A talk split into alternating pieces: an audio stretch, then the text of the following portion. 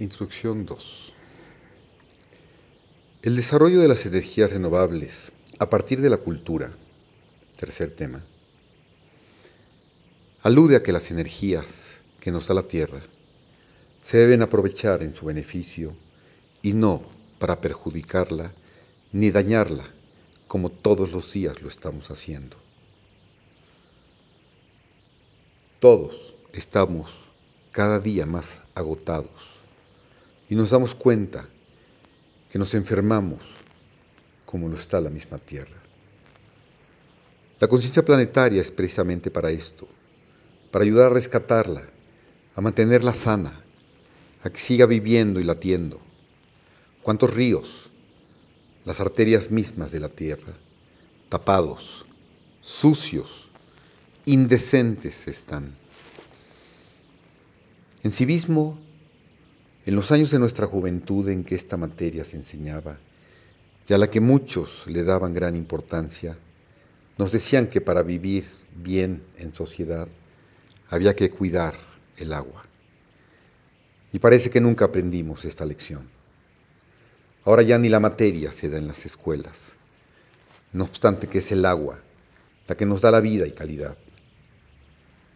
Es urgente dejar de excretar a la tierra, ya negligente, intencional, por falta de civismo o por valores económicos o tecnológicos, y sobre todo bélicos, que no solo benefician a unos pocos, sino por el daño irreparable que cada día le hacemos a nuestra tierra, como si no fuese un ser vivo.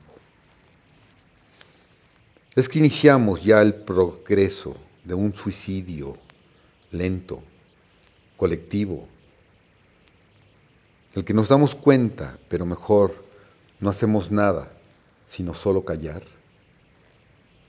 Hagamos el intento de hacer otra cosa, por nosotros, nuestros hijos y nietos, como lo hicieron nuestros padres y abuelos por los pueblos, los animales y toda la naturaleza de la tierra, y tratemos de vivir acorde con ella. ¿Por qué no? Por ello, el desarrollo de las energías renovables, como dice Muraviev, se debe hacer a través de la cultura de los pueblos, con su gran sabiduría. Esos pueblos que no necesitaban la actual tecnología como ahora todos la necesitamos, tanto que nos espanta al solo imaginar vivir sin ella. Démosle oportunidad a nuestros pueblos que nos enseñen su sabiduría, lo que saben de sus plantas, de su tierra, del clima, de la luna, de sus ritos y caminos por las sierras y los bosques, y de los animales, que también son de la tierra, y que vinieron antes que nosotros, y a los que habría que darles más derechos. Sí, comenzámonos que podemos vivir de otra manera, más sencilla, más sabia, más en paz, más bonita. Y que nos enseñen a renovarnos, a regenerarnos y nos rescaten de la estulticia en la que vive la humanidad entera.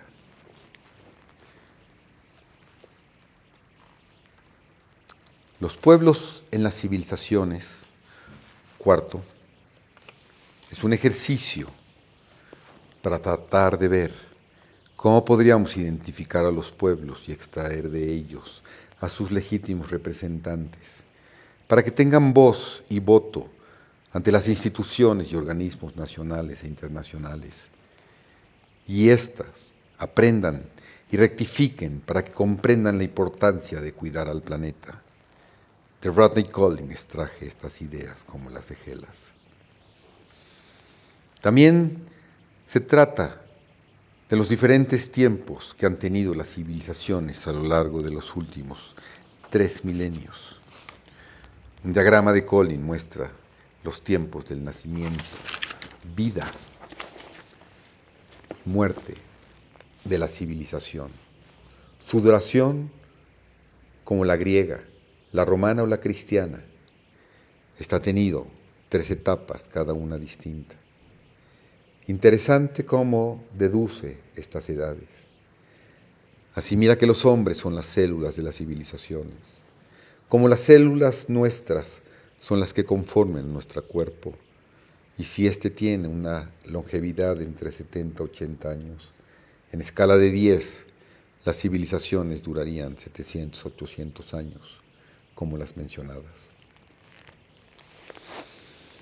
Pero lo importante es que una nueva era empezó en la segunda mitad del siglo XIX, con el desarrollo del ferrocarril, la fotografía, la grabación de la voz, el cine, telégrafo, teléfono y sus sucesivos inventos tecnológicos de la comunicación hasta el día de hoy, y que ha hecho que se haya modificado el tiempo en nuestra vida. Ahora todo es más rápido, más a prisa. El tiempo es oro y al oro se le sustituyó su verdadero valor.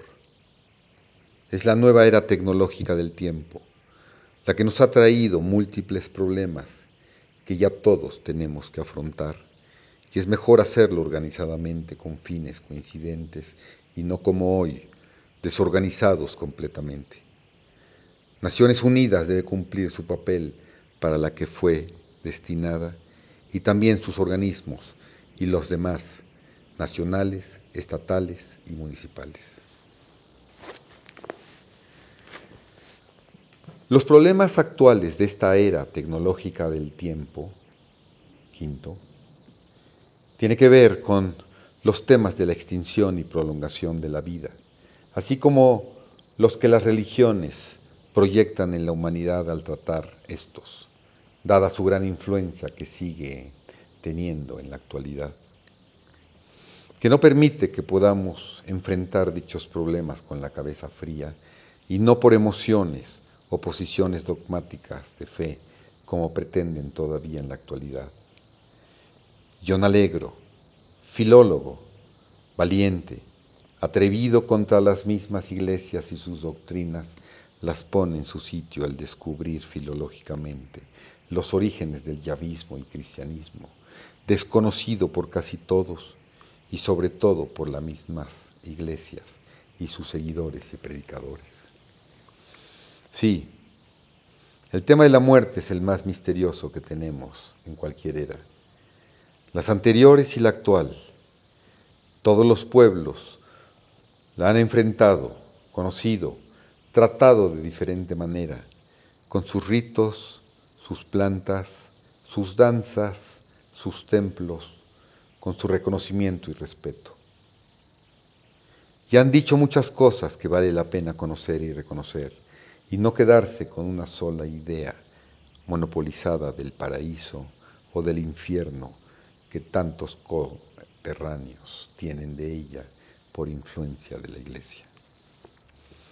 El tema de la muerte lo tratan las grandes obras griegas y que Shakespeare, el gran poeta de la lengua inglesa, recogiera y regresara su existencia y presencia, representándola en los teatros de Londres, donde además da cuenta de los tipos de la personalidad de los hombres en toda era. En sus obras se ve cómo los héroes la enfrentan y cómo caen ante ella. Casi siempre, por su propia espada, pero por distintos propósitos, según los que buscan después de la vida, y esto lo trata de sin igual manera. A través de Shakespeare, a través de Beryl Puxon, sexto, en In Hac Spe Vivo, nueve interpretaciones a sus obras se hacen donde se analiza la posibilidad que tiene el hombre si aprende a conocerse a sí mismo, como el poeta y Verl mismo lo exponen siguiendo a los griegos, a la antigua sabiduría, y yo siguiéndolos, traduciéndolos, interpretándolos y deseando que esto sea también del interés de mis parientes y amigos, y a quienes les he enviado algunas partes de este libro en el que se podrá apreciar cómo Shakespeare comprende a las personalidades y refleja el progreso espiritual del hombre, y nosotros, sus intérpretes, nos vemos reflejados en esos, en sus tipos de personalidad, en aquellos personajes inmejorablemente descritos que representan a las mujeres y a los hombres en toda era, como si todos fuésemos una sola persona universal de la que todos formamos parte.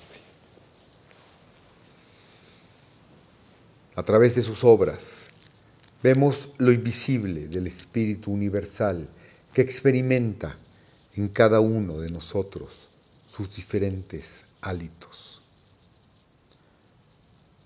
En Gelas VII, la coreografía se describe como las danzas actuales, desde una verdadera expresión de ideas traída del Oriente y reconstruida en Europa y América. Estas danzas no solo tienen un efecto simbólico, sino práctico, tanto en los artistas como en el público. Por desgracia, el conocimiento de estos, siempre precario, podría desaparecer por completo en los pocos que las dominan. Si estas danzas se perdieran, particularmente en lo que hay detrás de ellas, entonces esta obra sin duda se convertiría, salvo un milagro, en una que no podría reproducirse. Todo esto dice Rodney Collin y muchas cosas más bellas y profundas, como en este libro el lector lo encontrará, y espero que le sirva en su vida personal, familiar y profesional. Espero sus reflexiones, opiniones o simplemente lo que entendieron, lo cual será de mi mayor interés. Me gustaría conocer sus reflexiones de este libro en la página del Muchas gracias. Coyoacán, 24 de mayo 2020.